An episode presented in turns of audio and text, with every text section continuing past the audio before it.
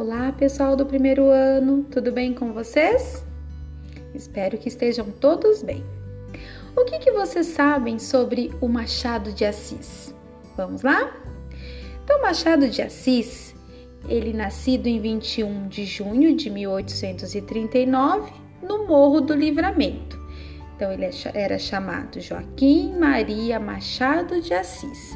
Ele teve uma origem humilde era filho de dois ex-escravos alforriados. O pai era o pintor de paredes, Francisco José de Assis, e a mãe era a lavadeira açoriana Maria Leopoldina Machado de Assis. Ele, mestiço, teve imensa dificuldade para permanecer no ensino formal. Nunca chegou a cursar uma universidade. Foi autodidata começou a trabalhar como tipógrafo, aprendiz na impre numa imprensa nacional.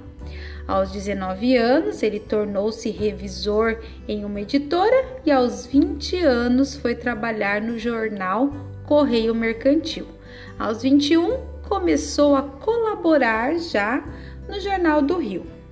Ele foi um intelectual bastante ativo Publicou nove romances, cerca de 200 contos, cinco coleções de poemas e sonetos, mais de 600 crônicas e algumas peças teatrais.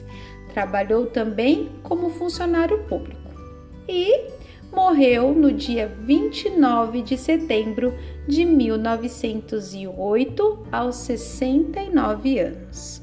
Um grande escritor.